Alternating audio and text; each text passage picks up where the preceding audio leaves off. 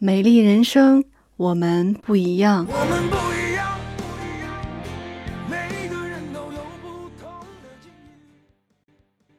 我们都知道，想要画一个很好的妆面，必须要有一个好的皮肤底子。所以我们在化妆之前，对于皮肤的保养是非常重要的。做完基础的保养之后，彩妆的第一个步骤就是粉底。所能用到的工具非常多，比如打底刷。优点是打底非常快，缺点是容易有刷痕。无论是平头、圆头还是其他样式的，对于初学者来说都是非常容易留下刷痕，需要再次用粉扑或者是双手按压，这样其实会更浪费时间。另外还有大家比较常用的海绵，常见的有葫芦形、水滴形或者是三角形。有的海绵孔径比较大。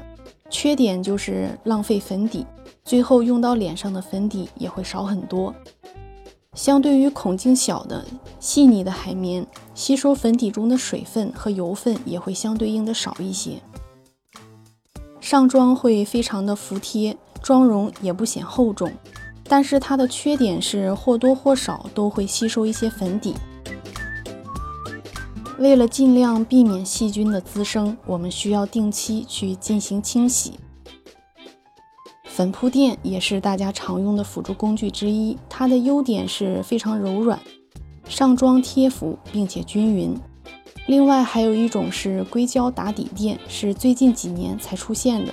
它的好处是不会吸收任何的粉底，缺点是不柔软，不具备亲肤性。底妆容易厚薄不均匀，整体效果看上去会比较厚重。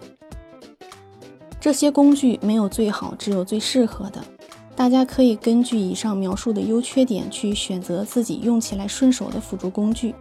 明天我会跟大家分享上底妆的技巧。